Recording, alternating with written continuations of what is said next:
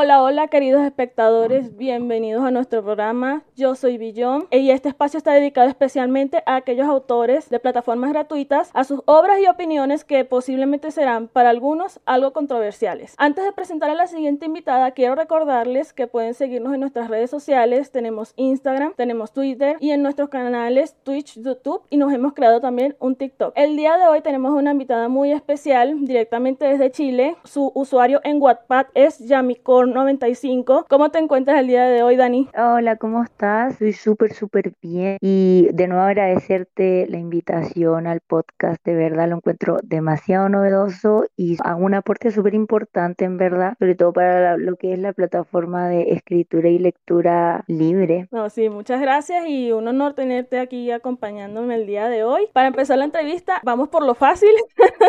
vamos con las sencillas, ligeritas. ¿Estás lista? Sí, a mí me encanta. Pregúntame lo que quieras.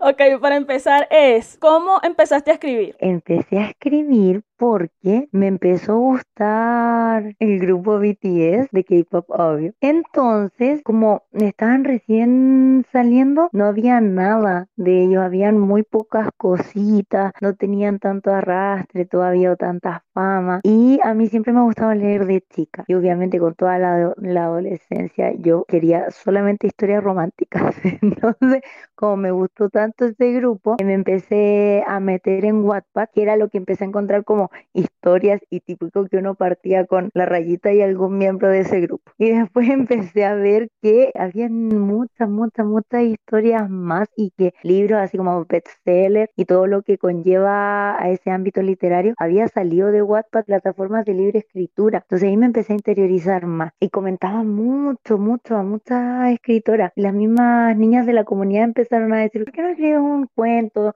Aunque sea alguna historia cortita. Y ahí ya dije, voy a lanzar con una que después la volví a leer y estaba pésimamente escrita, pero le puse tantas ganas porque solamente quería como tener el espacio para poder eh, hablar y comentar con más personas respecto a este grupo de K-pop. ¿Y cuál fue la primera historia que creaste en Wattpad? ¿Cómo se llama? Mon Molafer, no, Monsieur, no me acuerdo el nombre. Era un título en francés. Para hacerme full ciútica fui y lo busqué y lo traduje en francés, pensando que iba a quedar más elegante, pero te juro que si ahora le podría cambiar el nombre, lo haría. No, bueno, es parte de la experiencia también. Cierto, yo no sé cree, pero es que no. Te juro que yo me creía García Márquez versión mujer, que está escribiendo una obra de arte así, pero estupenda. Tus seguidores te aseguro que piensan que lo eres. No, gracias, Bella. ¿Tienes pensado continuar escribiendo en Wattpad? Sí, yo amo esa plataforma, siempre le voy a tener mucho, mucho cariño porque mm, partí ahí. Aparte que, mm, si bien no he publicado, otro mm, género literario ni otro tipo de historias. Me encantaría trabajar más a profundidad en mis borradores y poder publicar otro tipo de historias. Así que yo creo que sí, pero me inclino siempre más a lo que es el concepto del cuento y el microcuento, no la novela tan extensa o tan engorrosa. Me gusta más como la historia compacta y sencilla. Sí, sí, sí. ¿Y tenías algún tipo de proceso o ritual que debías realizar antes de comenzar una nueva historia? Sí, primero tenía que tener, pero es que absolutamente todos mis trabajos entregados en la universidad, todas mis pruebas y todos mis trabajos entregados. Una vez que tenía la primera etapa, porque típico que en la U dividen como por tres o cuatro periodos de evaluaciones. Entonces yo terminaba un periodo de evaluación y partía al tiro una historia y eran alrededor de 10 días escribiendo dos capítulos todos los días. A veces estaba así nula, pero me presionaba, me obligaba igual porque sabía que después no iba a tener tiempo. Entonces lo más importante era finalizar el proceso de evaluación de la universidad y después comenzar un proyecto como personal literario. ¿Y cuánto tiempo aproximadamente te llevaba a escribir cada episodio? Mucho, mucho.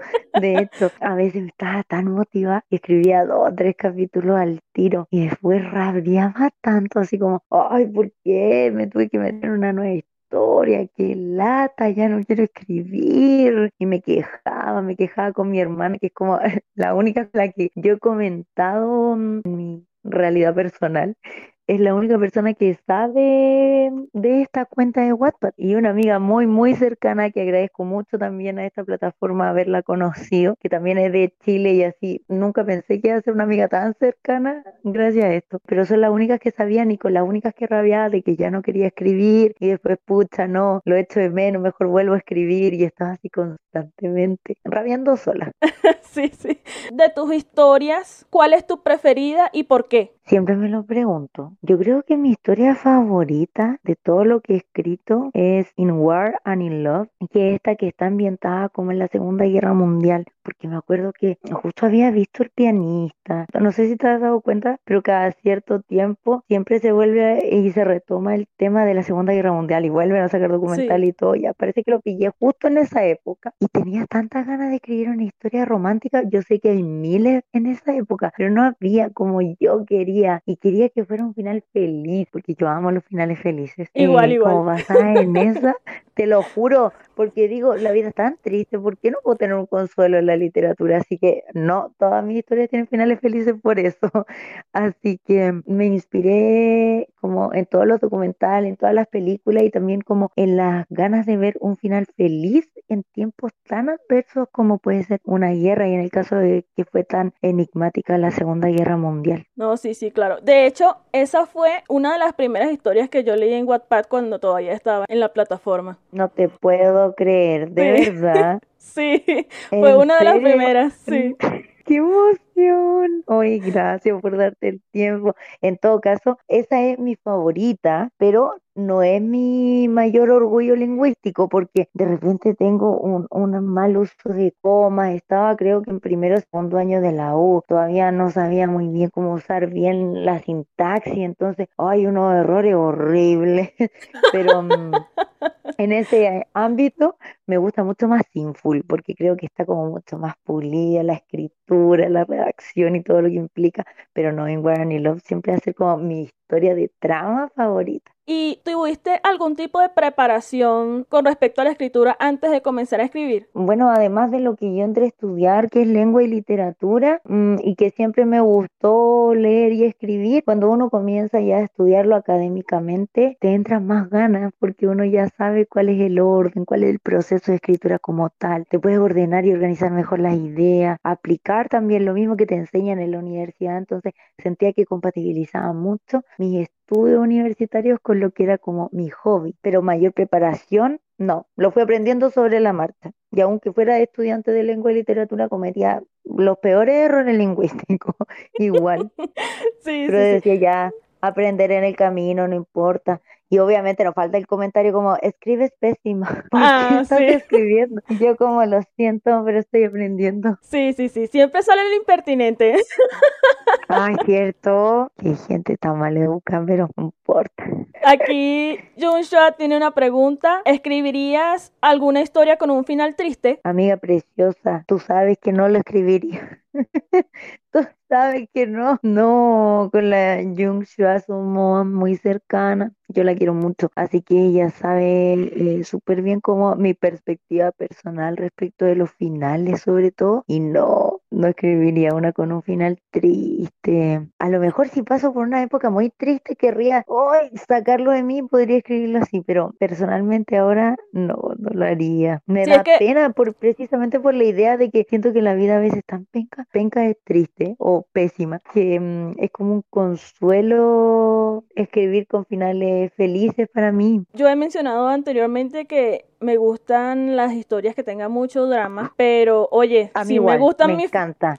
si me gustan mis finales felices también. No me gustan los finales tristes. Obvio, exacto. A mí me gusta estar llorando desde la página 1 a la última, pero en la última que llore felicidad, por favor. Sí, exactamente, exactamente. ¿Y cuál te costó escribir más y por qué? ¿Cuál me costó escribir más? Parece que fue Sinful. Me costó en escribir esa. Porque, mira la tontera, pero yo soy súper miedosa. Mucho y quería que Sinful fuera al principio una historia paranormal, después terminó siendo una crítica a la iglesia, ya me gustó cómo se cambió la perspectiva porque el proceso creativo de escritura muta y transmuta constantemente, entonces mm, escribirla con una idea original que terminó cambiándose, ese fue el primer eh, paso disruptivo del proceso creativo de esa historia, que nunca me había pasado antes, así que me gustó mucho eso. Y eh, para poder ambientar bien esa historia que es sobre crimen sectario que luego es como mm, penalizado en un seminario, que es un grupo de adolescentes de familia bien acomodada. Entonces, para evitar escándalos, se les envía como a este seminario. Y eso me costó mucho hacer porque para poder hacer bien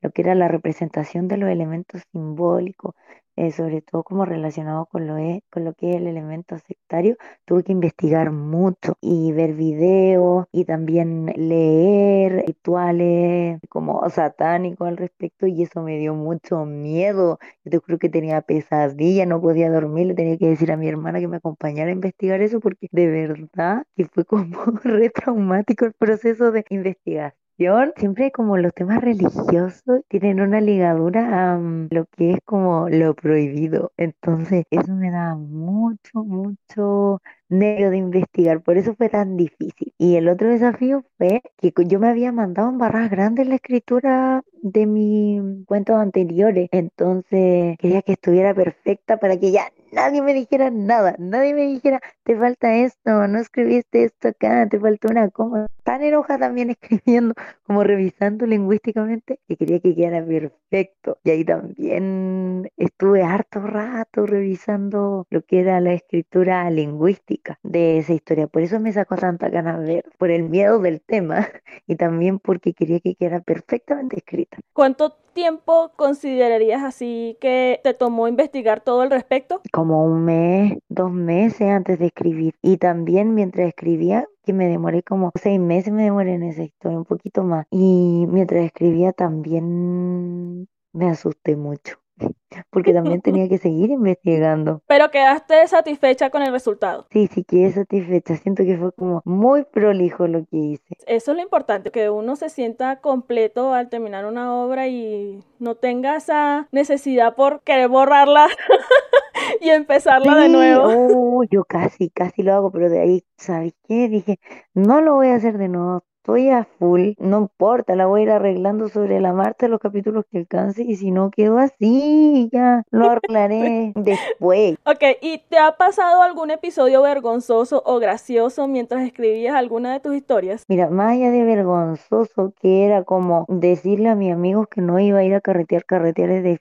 irse de fiesta, que no iba a ir a, a tal fiesta porque me sentía muy mal y en verdad era porque era una ñoña que me quería quedar escribiendo, que es como lo más vergonzoso que te puedo decir, porque en verdad me ponía en mi pieza, en mi escritorio, con el computador que funcionaba, pero es que a la vuelta de la rueda lentísimo. De suerte no se reinició cuando estaba escribiendo algo. Y ponerme con un té a escribir era como rabiar porque quería irme al capítulo rápido. nada, nada, más anecdótico. Precisamente cuando estaba escribiendo esta historia, Sinful sentía que había presencia en mi pieza y yo no sé si estaba loca o, o qué pasa, pero te juro que sentía que había presencia en mi pieza. Mi hermana me decía, no, te sugestionaste. Y yo, no, te juro que hasta el día de hoy siento que cuando uno habla de esas cosas, no sé si estoy loca o porque uno lo invoca, pero Por eso no quiero volver a escribir algo de terror. No, sí, sí. O sea, pero durante esos momentos no pasó nada raro, ¿verdad? Mientras la escribías. Sentía que se sentaban en mi cama. Mm, sentía que, porque a veces escribía acostada en la cama y me sentía quedar dormía. Entonces despertaba cuando sentía un peso en los pies. Sentía que se sentaban en mi cama. Uy, en los pies. En los pies. Dios, Diosito, por favor. Siempre pido que no me tiren el pelo. Siempre pido que si me dan la pena, no me tiren el pelo. Sí. No, sí, es, complicado, especialmente si uno está solo en la casa. Mira. Sí, Exacto, si uno está solo en la casa y se siente totalmente observado. ¿Hay alguna historia que te gustaría reescribir? Siendo sincera, reescribiría todas menos Sinful y de Elegance. Las reescribiría todas, pero no le cambiaría nada en la trama, sino que lo revisaría de nuevo. Yo creo que lo voy a hacer. Me tengo que sentar a recorregir todo. Por ejemplo, hay una que le tengo harto cariño que es Perfect Life, que más encima me acusaron de que yo estaba plagiando otra historia. Ay, qué rabia más grande eso. Esa historia yo le tengo mucho cariño. Es full tóxica, no es para que se repitan patrones, pero uno era joven y leía estas historias constantemente. Obviamente no hay que repetirlo en la vida de uno, pero Sí. ay, siempre está en esta fantasía. La cosa es que mm, volvería a reescribirla porque tiene unos errores espantosos. Yo no sé cómo la gente pudo leer eso. Sí creo que ni siquiera se pudieron separar bien los guiones. De verdad, le pido disculpas a todo aquel que leyó esa historia. O sea, tú habías leído ya historias con esa temática y querías probar escribiendo una tú. Claro, excelente que me quedó lingüísticamente muy y no ordenada, entonces esa la volvería a escribir sí o sí, sí o sí le haré una revisión buenísima y yo creo que lo voy a hacer, todavía no sé cuánto, pero lo voy a hacer. Sí, ahí está, ahí están ya anotados en el calendario. Sí, como pendiente. Sí. Ok, ¿te gusta más desarrollar a los personajes principales, secundarios o los villanos? A mí siempre me ha pasado algo. Yo propongo un villano o un antagonista en mi historia y lo llego a, a repudiar yo misma. Es como que lo rechazo tanto que me dan ganas de dejarlo ahí y digo, no puedo porque tengo que darle color para que se entienda. Los secundarios no, nunca. De hecho, creo que los secundarios solamente los he puesto alguna vez o los he puesto en las historias para hacer un complemento y que puedan ayudarme a explicar alguna parte de la problemática, pero definitivamente los protagonistas, siempre, todo el cariño del mundo a los protagonistas. Y los antagonistas siempre me llegan a dar así como rechazo personal. Y digo, ¿cómo esto salió de mi cabeza? Yo tengo una inclinación por crear villanos, más que los personajes principales. Si eso pasa también. Sí, desde mi perspectiva, los villanos son un poco más delicados a la hora de la creación. Porque tú los agregas en cierta etapa de la historia, no forman parte de la historia completa, sino que forman parte de una historia. Entonces tienes que desarrollarlos a, a manera de que el lector sienta em- empatía, cierta empatía hacia el villano, Sí. pero que entienda de dónde proviene también. Exacto, sabes que te encuentro toda la razón y me encantaría poder darme el tiempo de hacerlo porque siento que cada antagonista que he desarrollado en mi historia ha sido muy grotesco. Entonces, por eso mismo yo creo que me genera rechazo a mí porque siento que es como se dice acá en Chile, ¿no? tan kuma, tan no pésimo, horrible y como tan grotesco, cero detalles, como el viejo verde, ya como el típico mm, eh, antagonista de la escuela secundaria, ahí ya el típico, y no me he dado mayor tiempo para como pulirlo. Creo que eso va a ser un gran desafío, lo voy a tomar, eh. Voy a tomarme de, de lo que dijiste, lo voy a usar como desafío. Ah, bueno, ya estás animando a los lectores. Sí. Y si pudieras traer a la vida a uno de tus personajes, ¿cuál sería y por qué? Ay, mira, mira cómo me entrampas. Yo creo que sería el protagonista de In Love, que se usó la figura de, de Jungkook, el cantante de los BTS. Pero yo creo que le puedo dar otro nombre y sería mm, otra perspectiva para la historia también, como sacándola de lo que es el mundo tan ligado a estos músicos, pero sería ese personaje, porque yo creo que me encantaría ver la figura de una persona, más allá de, de que fuera masculino o femenino, la figura de una persona que dé cuenta del sentido de protección y de amor incondicional. Cuesta mucho ver reflejado eso en la realidad de uno o en el entorno de uno. Entonces me encantaría ver cómo podría actuar esa persona o ese personaje en la vida real desde el sentido de protección que él emana, porque ese personaje emana mucha protección, más allá del príncipe, es como el protector, como, ¿viste la película El guardaespaldas? Sí, sí, Ya sí. todas queríamos ser la Whitney Houston con, todas queríamos ser la Whitney Houston. Ya, entonces, este personaje es como el guardaespaldas. Logra como emanar esa esencia. Y yo creo que todas en el fondo, o por lo menos yo, ya voy a hablar por mí para no generalizar, me encantaría ver y sentir esa esencia de, de protección en la pareja, sobre todo. Sí, sí. ¿Y qué le preguntarías si lo tuvieras enfrente? Si estuvieran en una tarde tomando café, comiendo galletas, ¿qué le preguntarías? Es que ese personaje no viene solito, viene con su enamorado. Entonces tengo que verlo como pack. No puedo verlo solito y pensando en que si pudiera sacarlo a él, también sacaría a su enamorado, a su media naranja. Yo creo que sí o sí sería, lo encontraría una historia de amor épica o sea, yo creo que si estuvieran en la vida real, ya me hubiese basado sí o sí en ellos para crear un cuento también. Y le preguntaría su perspectiva del amor, definitivamente, para que me hable y diga, me gusta ser el protector, como si fuese una, un príncipe, una princesa, así. Me encantaría escuchar esa perspectiva. ¿Y te gustaría en el futuro crear una secuela o no eres de esas que le gusta crear sagas y cuestiones así? Me encanta leer las sagas, me encanta. De hecho, yo siempre espero leer una saga. Aprovecho este momento para decir que hubo una saga que leí hace como dos veranos atrás, mira, hace dos años, que era también Cookmin. tenía tres temporadas, iban como en el colegio, John Cook era músico y Jimin era como rugbyista, futbolista, están juntos, se separan, van a la universidad, una mina loca que se había obsesionado con Jimin, como que le copia el estilo a Jungkook, ya, mira, todo un enredo, después se vuelven a separar y después se vuelven a juntar, ya, pero me encanta, me encanta leer secuelas y sagas me encanta, pero yo crear no, no, porque siento que es harto compromiso, siento que no se puede olvidar la esencia del personaje, que a mí me cuesta N porque transmutó mucho en el proceso creativo y hay que comprometerse con la idea inicial que se tiene y a me cuesta mucho porque me empiezan a surgir otras ideas, se me va la onda y personalmente me ha pasado que un párrafo que se desvíe de la historia o de la idea original y chao, le diste un sentido completamente distinto a toda la historia. Yo no, no soy apta para crear sagas, pero sí para leerlas. ¿Y qué tal si es una saga, creas una saga, pero con diferentes personajes? Me gusta leerla, pero siento yo que estoy como traicionando la idea original.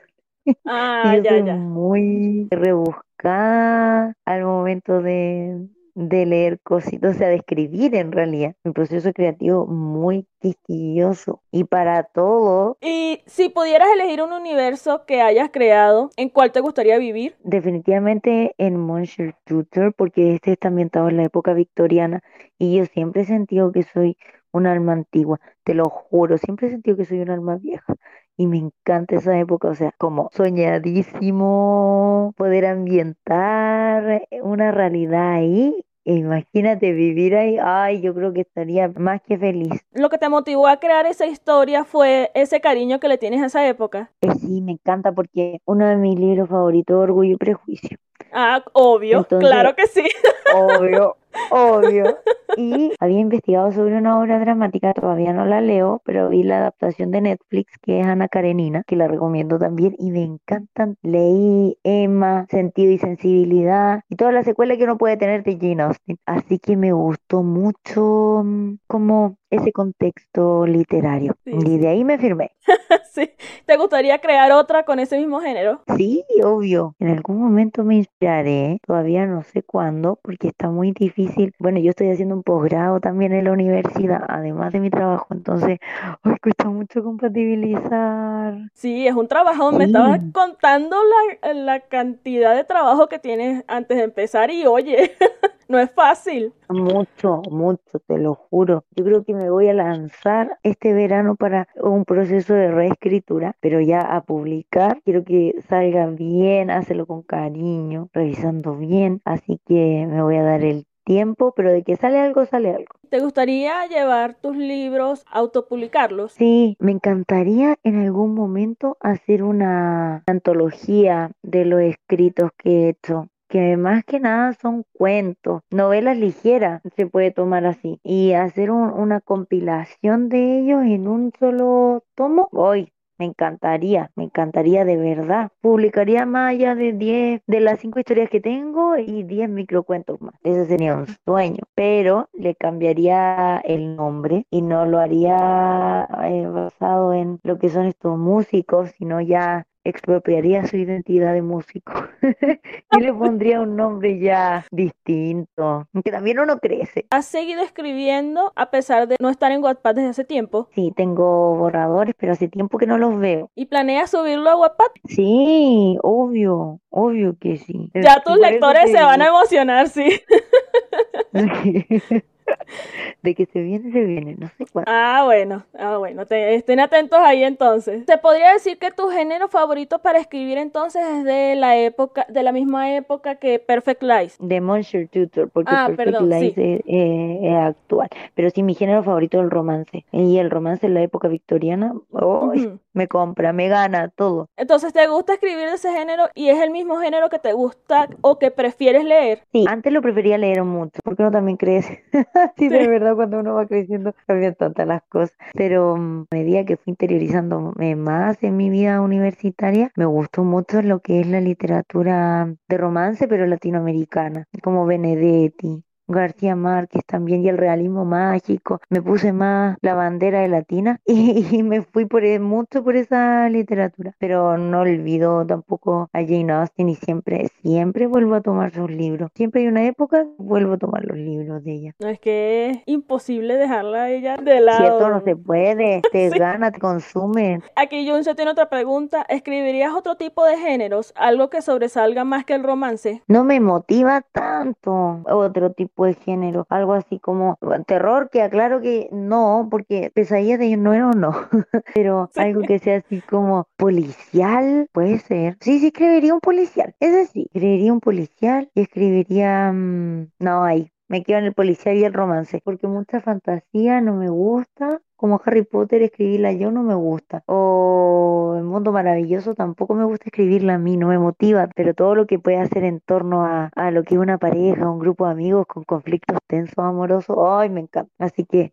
definitivamente ese, esa es mi zona. ¿Y prefieres o quieres seguir continuando escribiendo literatura homoerótica o planeas ya probar a ver qué tal sería escribir una diferente? Ay, no, me encanta la literatura homoerótica, me encanta escribirla. Al principio partió como tan tabú y todo lo tabú dan más ganas de investigar, obvio.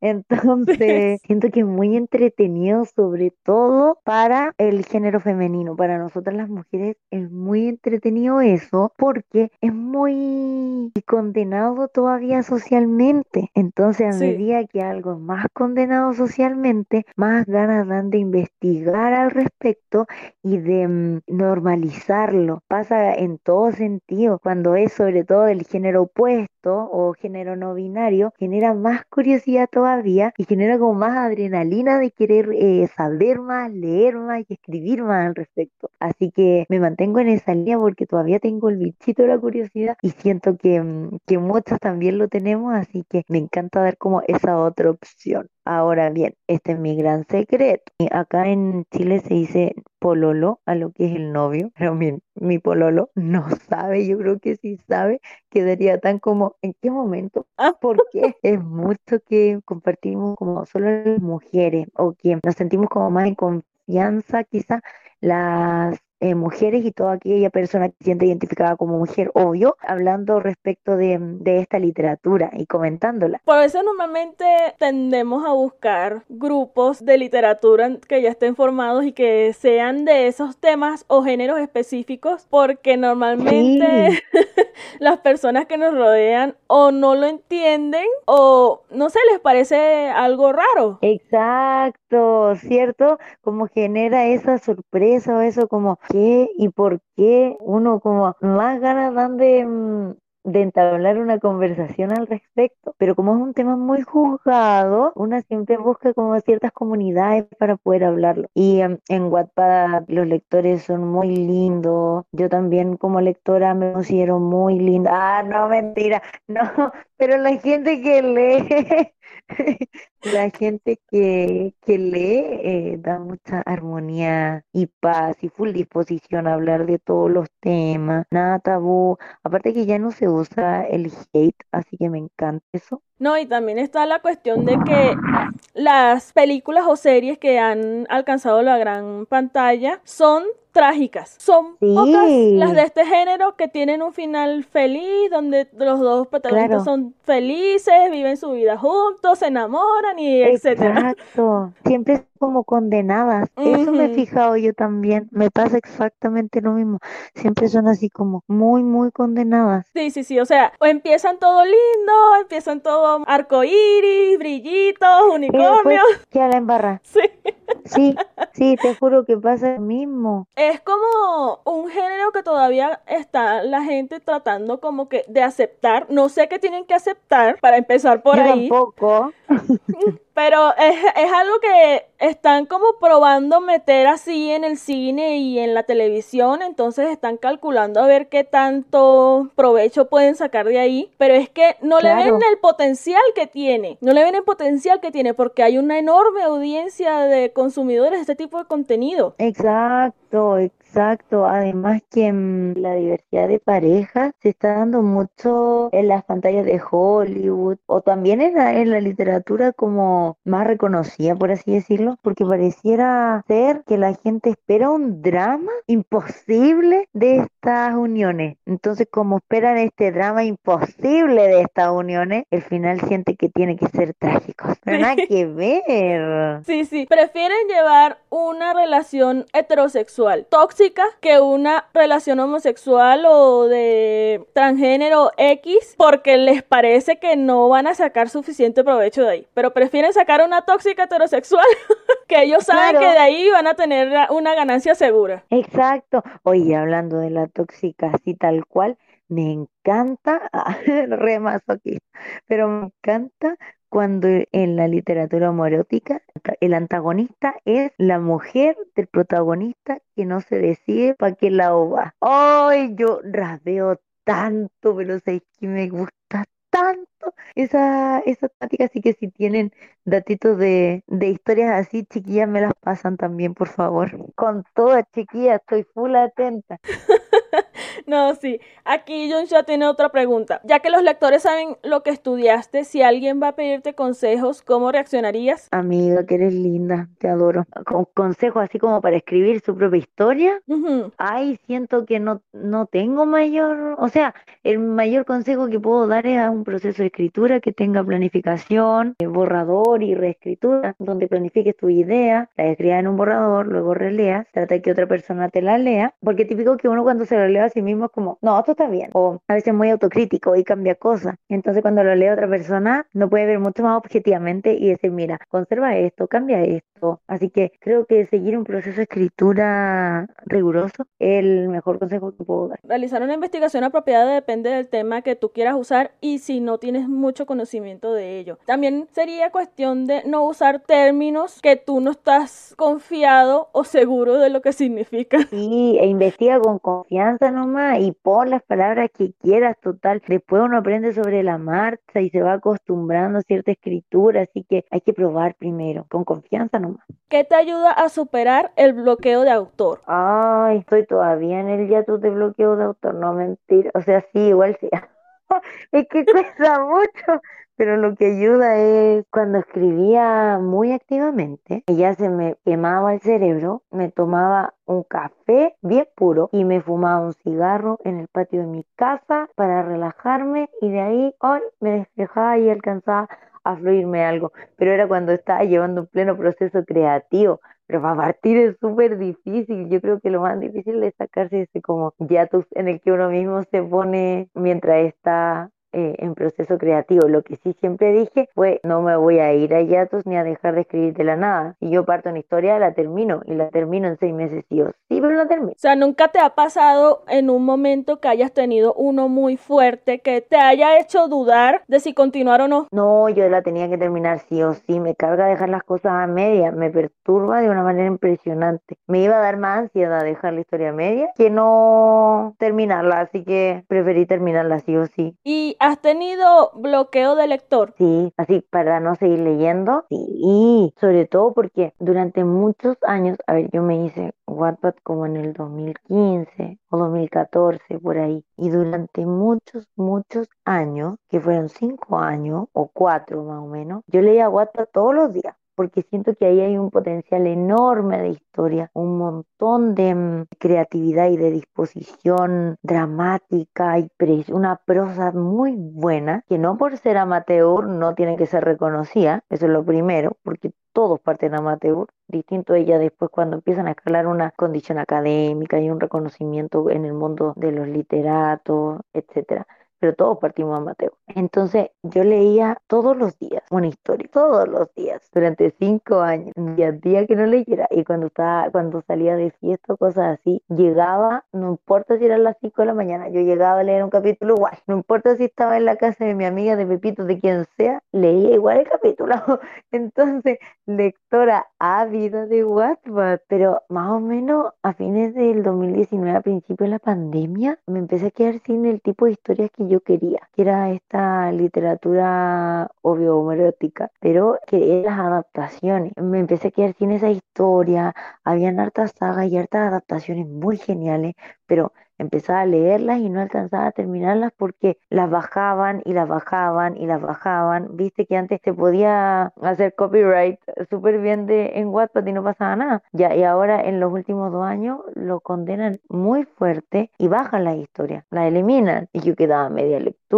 Entonces empecé a quedarme sin historia y historia buena que he encontrado, que, que, me llamaba la atención, mejor dicho, porque todas las historias son buenas, todas las tramas son ingeniosas, pero mm, historia que a mí me llamaba la atención, la escritura, eh, la escritora todavía no la terminaba, o estaba en proceso, o decía que iba a actualizar una vez a la semana y al final pasaban meses y no actualizó nunca más. Y me quedé sin historias para leer y yo en crisis, así que empecé a meterme cada vez menos y menos y menos a Wattpad. Y fue que cuando me di cuenta que ya no leía nada de Wattpad, nada. Y había empezado a tomar los libros clásicos, de literatura clásica más que la misma lectura digital, que por cierto la lectura digital es un plus porque uno está en cualquier lado y la puede leer, pero me acuerdo que ya no sentía esa atracción por, por la lectura eh, aficionada y me preocupé porque son cinco años de la vida de uno leyendo heavy eso, así que empecé a leer mucho cómic y manga en plataformas también amateur como Tapas, sí, sí. que está súper cool, me gustó mucho, pero no toda la historia porque tampoco estaban terminadas todas y era como, oh, y no sé, tampoco soy tan de ilustración, yo prefiero el libro para poder imaginármelo. No, y la ilustración es más complicado. sí, de nuevo crisis, y es otro mundo, es otro mundo, que vi el de los lectores y los escritores de ilustración, los ilustradores, es otro mundo, entonces uno se siente como ajeno. Y este año hace poquito retomé de nuevo mi lectura en Wattpad. No puedo siempre porque tengo mucho que hacer, pero un capítulo de alguna historia buena de vez en cuando, sí. Ok, ¿y crees que es más fácil superar el bloqueo de autor o de lector? De autor, porque el, de autor uno de cierta forma se lo propone, o sea, para mí, uno se lo propone y dice, ya, esto, este proyecto de escritura se saca así o sí. No sé cuánto me demore, pero lo saco y lo organizo y se te van ocurriendo ideas sobre eh, la misma escritura, entonces puedes hacerlo más práctico, pero el bloqueo del lector toma tiempo porque es tu propia motivación y la lectura es un espacio muy sagrado de uno con su propia mente y su propia dimensión emocional muchas veces. Es mucho más difícil porque no te puedes engañar a ti mismo. Y hay una parte de motivación con la lectura, que en mi caso, por mi profesión también, por lo que estudié, casi no me puede pasar porque yo tengo que leer constantemente. A mí por lo menos me pasa lo de eh, lector, es cuando leo un libro que me ha dejado tan destrozada. Ay, sí, también. Y ya no sé qué hacer con mi vida. Ah, exacto, exacto, sí. Porque tú lo terminas de leer y tienes todas esas emociones encima y te deja en un punto en el que tú dices, Dios, ¿ahora qué hago? Tal cual, yo me acuerdo que estaba leyendo La tregua de Mario Benedetti y hubo un momento en el que cerré el libro para ponerme a llorar en paz. Claro, para drenar todas esas emociones que llevabas por dentro. Sí. A mí me pasa eso con respecto a, a, la lectura, pero con respecto a la escritura es cuando llevo mucho tiempo sin escribir y cuando quiero retomarlo estoy en blanco totalmente. O sea, mi cerebro no produce nada coherente, nada útil. Sí, no, yo tampoco, estoy igual. Llevo un proceso, eso también toma tiempo y hay que tomárselo en serio.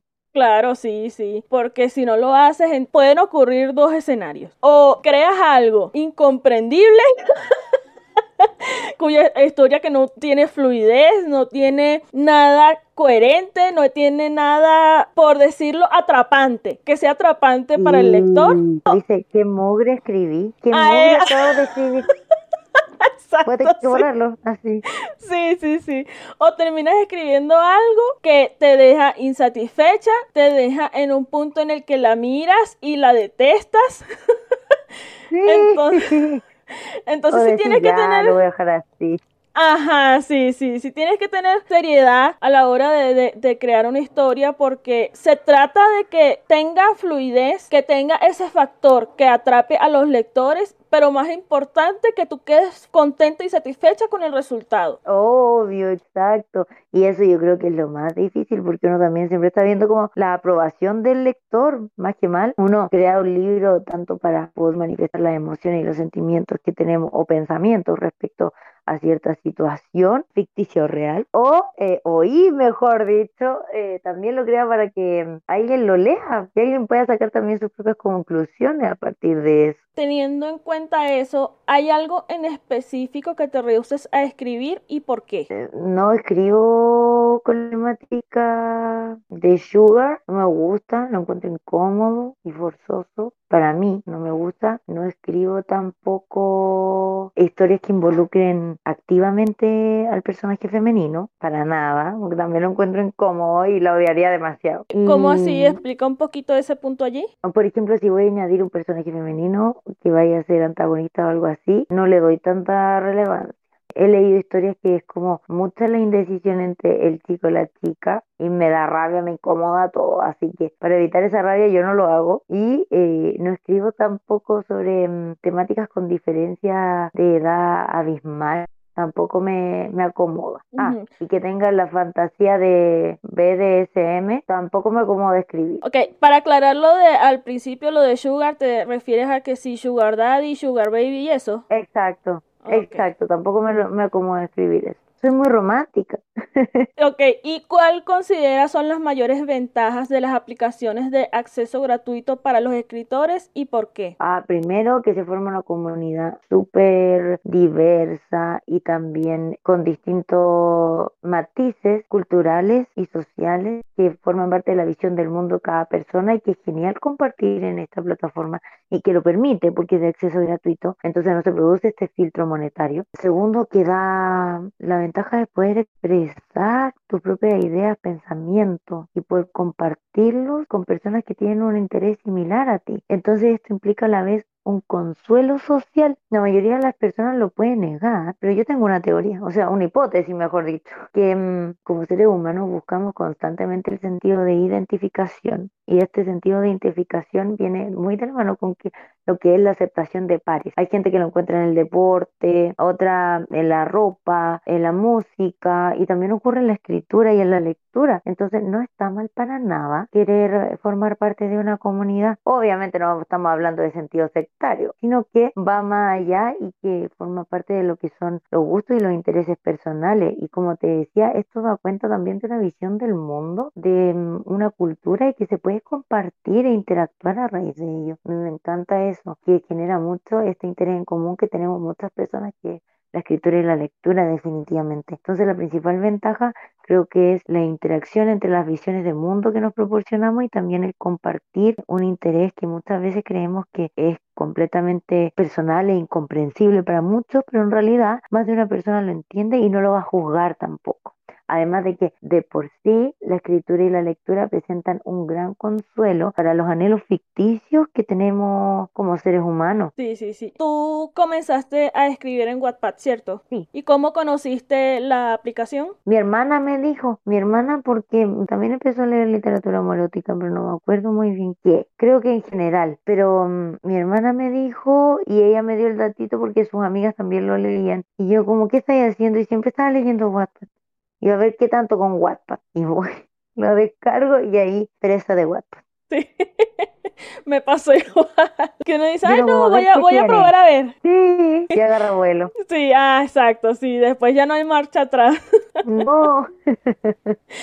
Ok, y las desventajas, ¿cuáles opinas que son las desventajas de estas plataformas? Puede ser que ahora, ahora sobre todo, tiene esto de los derechos de autor y against the copyright. Así que es una lata porque uno va a leer una buena historia para no tener que pagar el PDF o comprar el libro como tal y la bajaron porque no se puede, porque los derechos de autor y todo esto. Y claro, se entiende, pero es una lata. A mí me carga, te juro. Y lo otro es que de repente, o por lo menos en mi época era así, ojalá que ya no, como es una comunidad y hay sentido de pertenencia y hay todo tipo de personas, había gente que era muy conflictiva y juiciosa. Entonces, entonces, pucha, no sé, uno podía partir con, oye, a todas nos gusta el común, sí. Este, que hacemos un grupo WhatsApp, ya. Y que era para hablar de intereses así, genial que teníamos entre todas y terminaban peleando o con comportamiento y, comentarios súper violentos en realidad, violentos psicológicamente. Lastimosamente, no quiero ser yo la, mensajera de noticias malas, pero sí siguen pasando cosas así. Sí, entonces súper complejo y precisamente por eso eh, yo agradezco cada invitación de grupo que me llegó, cada vez que me dijeron si quería publicar mi historia en algún lugar o si es que quería formar parte de un grupo de escritoras, yo lo agradezco mucho. Pero a mí no me gusta la exclusividad dentro del mundo de lectores y autores, menos en una plataforma que amateur. No me gusta esto de tú no, tú sí, tú no, estar discriminando de cierta forma o andar haciéndolo como egoístamente exclusivo, no me gusta. Entonces,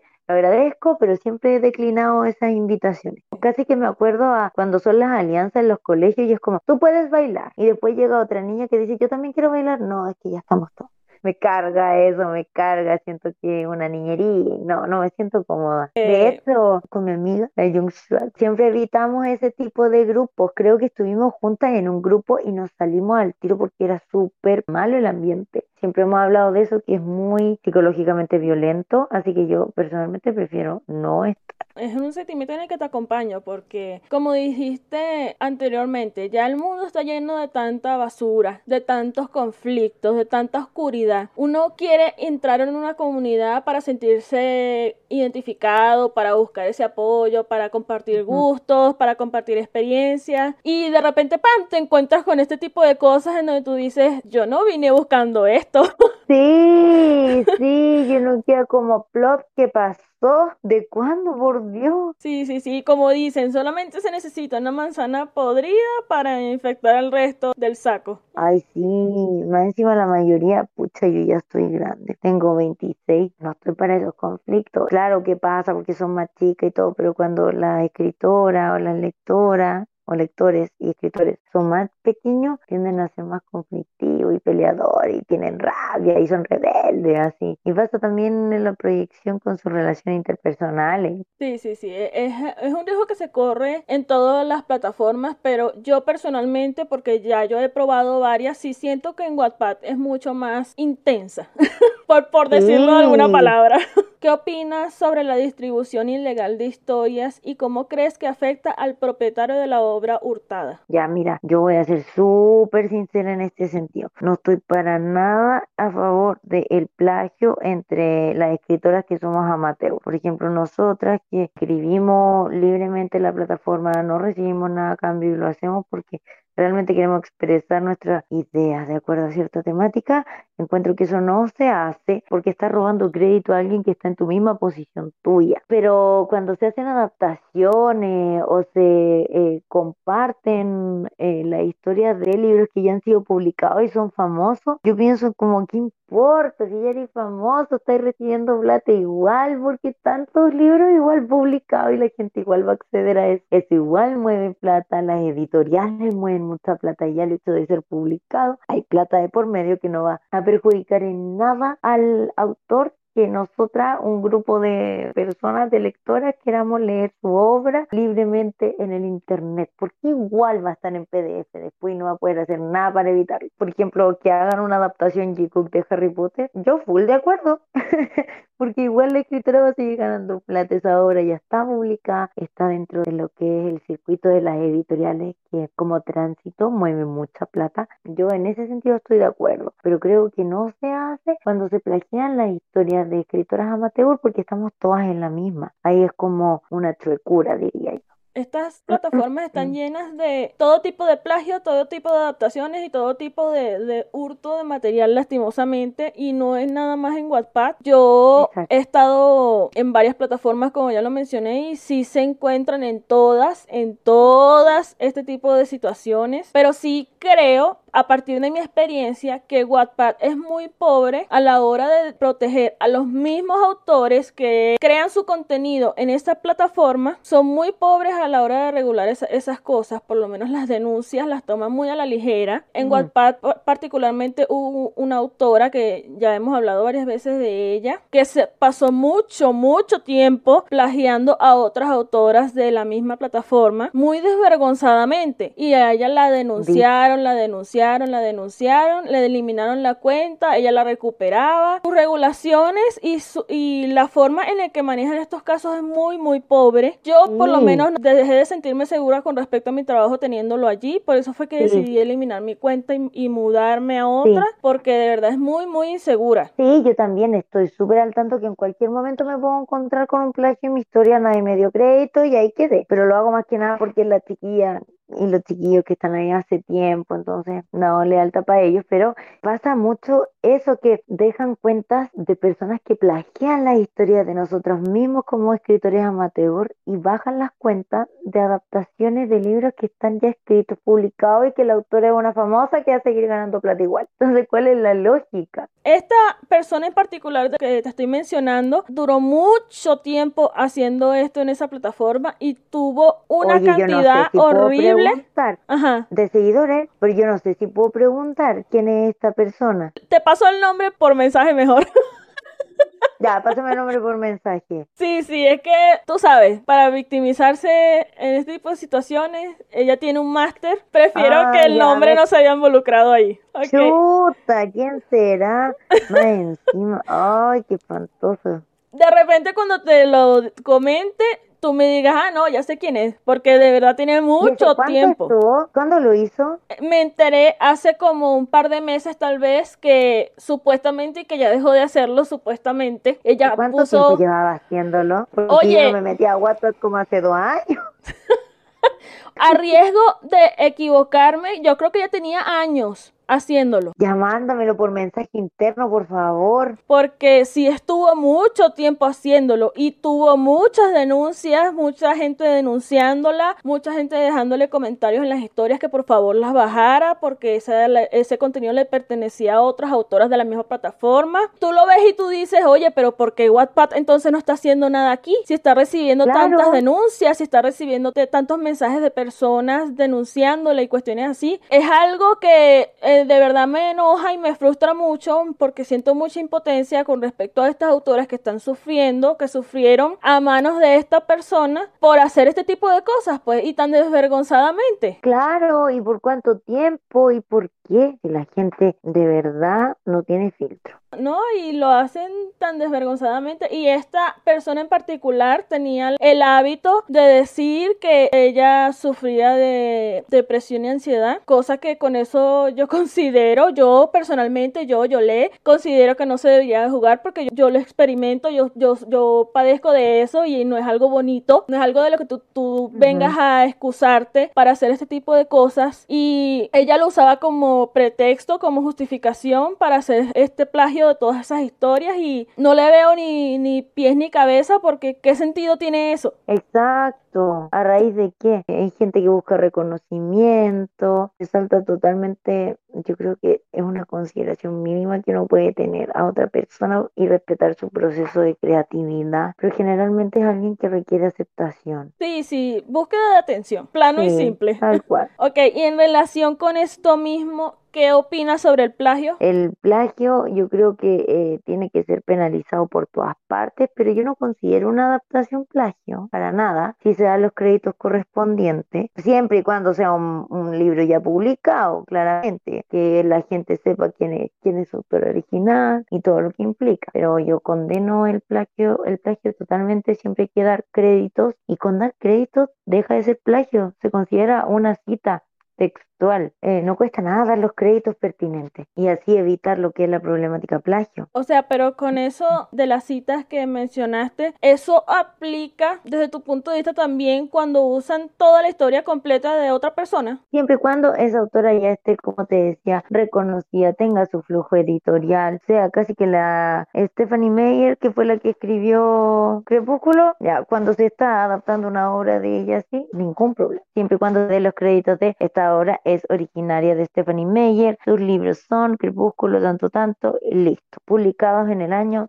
que si la gente sabe a dónde ella quiere acudir. ¿Crees que las plataformas de acceso gratuito promueven o facilitan el plagio? Totalmente, porque una cosa es cuando uno eh, hace una adaptación o cuando se hacen adaptaciones de historia y lo otro es ya cuando le estás copiando a otra persona tu idea bajo términos de desarrollo igualitario al tuyo. Son ambos somos escritores amateurs. ¿Por qué tendrías que tomar mi idea sin darme crédito y utilizarla a tu beneficio? Eso es plagio y eso no se hace. Aquí yo tenía otra pregunta. ¿Qué sentiste al momento en que decidiste parar de escribir las historias? Sentí alivio al principio porque si es una presión bien grande llevar un proceso de escritura creativa muy grande, amiga, tú me entendí, tú también lo pasas constantemente. Creo que la Jungshva es full aplicada y le da siempre full a su idea. Yo como que me caso con una idea y la termino y después mi cerebro es como que explota y necesita descansar. Entonces sentí un gran alivio y un descanso en realidad, un descanso bien grande, todo más o menos sin escribir. O por lo menos, más allá de que sea un deber, sino que me dan ganas de efectivamente volver a escribir. Sí, sí, sí, ya tienes como ese picor por retomarlo. Sí, tal cual. Y así, de repente, un pequeño spoiler. ¿Con qué te gustaría volver a la plataforma? ¿Con qué tipo de historia? Con una de amor. sí, con una historia de romance. Pero yo creo que va a ser un microcuento, bien microcuento. Quizás algo de tres parte o cinco, por ahí. O sea, mucho más cortas que las que tienes actualmente en tu cuenta. Claro, la más cortita creo que es de tres partes. Ahora creo que sería una de cinco partes por ahí. Ok, hemos finalizado con la entrevista, Dani, pero ahora vamos a entrar en la dinámica de este episodio que se llama Ya. Adivina el capítulo. ¡Oh! De repente, si alguien no sepa de qué se trata, voy a explicar brevemente cómo es la cuestión. Le voy a leer a Dani cinco fragmentos de sus historias y ella tiene que adivinar a qué historia y a qué capítulo pertenece. ¿Estás lista? Sí, hoy perdóname la mala escritura que tienen algunas. Yo era joven, no sabía muy bien. Aquí no estamos para juzgar, no te preocupes. ok, el primero dice, lentamente se separaron. Jimin cambió su expresión de atontado cuando se percató de lo que había hecho. Hizo ademán de alejarse, pero Jungkook lo retuvo entre sus brazos y pegó sus frentes tiernamente. es, es Sinful. No. No, Mm, mm. no es Sinful. No. War Love. Exacto. No, no, sí. no. Esta- no te puedo creer. ¿De verdad? Sí. es de sea, dije, and In Love. ¿Y qué capítulo? Fue la primera, eh, no me acuerdo el número, fue el capítulo en que mm, como que ya comparten, no cuando, después de que Jungkook lo salvó, pero no me acuerdo el capítulo, el 6, Ajá, sí. sí, el 6, porque yo pensé, Eso fue directo. del beso, sí, porque yo pensé, ya es momento del beso. Ah. ya aquí ya el romance ya estaba echando chispas. Sí, total. Ya me gustó este juego. Léeme otro nomás. Ok, el siguiente dice, ¿estaremos juntos? preguntó Jimin. Sabía que pronto sus padrinos tomarían medidas. Lo que había pasado tenía demasiado peso para ignorarlo. Sentía que lo separarían pronto de su amor y que necesitaba aferrarse a una promesa. Jungkook lo besó tiernamente y le respondió, siempre juntos. Eh, padrino. Ah, Monster Tutor. ¿Qué capítulo? Sí. Eh, esa obra tiene alrededor de 13 capítulos o 11. Así que ese tiene que ser más o menos el 9 o el 10, ¿o no? Poquito más arriba. El 11, Ajá, exacto, sí. mi- por ahí, va, por ahí. Ya aquí se- en ese episodio el romance estaba ya en fuego. Sí. Ok, continuando, le dejé en claro que no podía cumplir sus expectativas. Solo puedo ser su amigo y él esperaba algo más de mí sabiendo que estoy enamorado de ti. Respondió Jimin con total sinceridad. Perfect Life. Mm, ¿Qué capítulo? Eh, eso tiene ma- harto. Es más arriba del 15. Y eso tenía harto. 18, ¿no? Un poquito más arriba. No te puedo creer. El, el 19 o el 20. El, ajá, el último, sí. ok, el siguiente dice, Jimin bajó sus ojos avergonzado, pero no duró mucho, pues Jungkook lo tomó por el mentón y acercó sus rostros lo suficiente para que sus respiraciones se mezclaran. El momento era perfecto si no fuese por la mirada desquiciado del más alto. Es Sinful. Ajá. Algo me es decía que lo ibas a agarrar ahí. Sí, totalmente. Sí, me dio miedo escribir esa parte. Todo ese escrito me dio miedo. Em, esa es la parte. Ese también tiene poquitos capítulos. Ese es el capítulo 10, Más abajo. 8. Ajá. Mira, iba por ahí. Ok, y el último lee. ¿Te estás burlando de mí? Preguntó indignado Jimmy mientras el entrecejo se formaba notoriamente en su frente y arrugaba la nariz involuntariamente, expresando su molestia. Pareces un cachorrito, comentó Jungkook, soltando una leve risa burlesca. Ese es de Elegance y es la parte 1. Ajá, sí. Ese tiene tres, ese tiene Sí. dos, ¿no? Dos. Sí, Yo estaba pensando en no ponerla, porque como tenía esas dos, yo dije, mmm. Es que son muy largas. y esa- en verdad, ese daba para fragmentarlo como en cinco partes. Para alargarlo un poquito más. sí. Pero es posible que lo hagas. Eh, no, me gustó así. Tiene este pilo.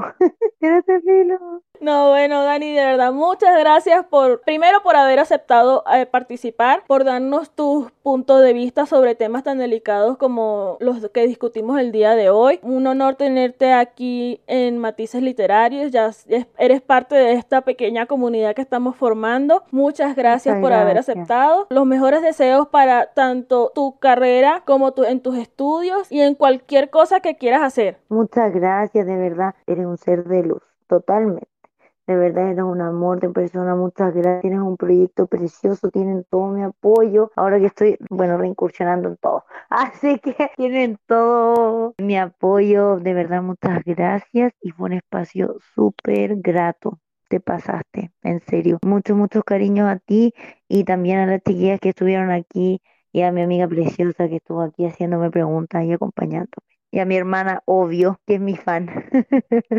Y está ahí también. Y fue la que te dio el empujoncito en Wattpad. Mi hermana, sí, mi hermana es mi todo. Ha sido mi, mi gran fuente de inspiración. Así que muchas gracias, Bella. Pasaste, descansa y espero que conversemos también en otra ocasión. No, sí, sí, claro que sí. Ya tú tienes mi contacto y para cualquier cosa que necesites mientras esté dentro de mis capacidades, estoy a la orden. Sí, yo también. Cuídate mucho y muchas gracias por todo. Besitos. Sí, sí, no, muchas gracias y bueno, queridos espectadores, muchas gracias a ustedes también por haber participado en el episodio de hoy junto a Yamicor95. Recuerden que tenemos ahora TikTok, se viene contenido nuevo. También sigan las cuentas de Matices, tenemos Instagram, tenemos Twitter y recuerden como siempre, sigan a Dani en sus cuentas, sigan a mí en mis cuentas y nos veremos en el próximo episodio. Chao. Muchas gracias, besitos. Chao.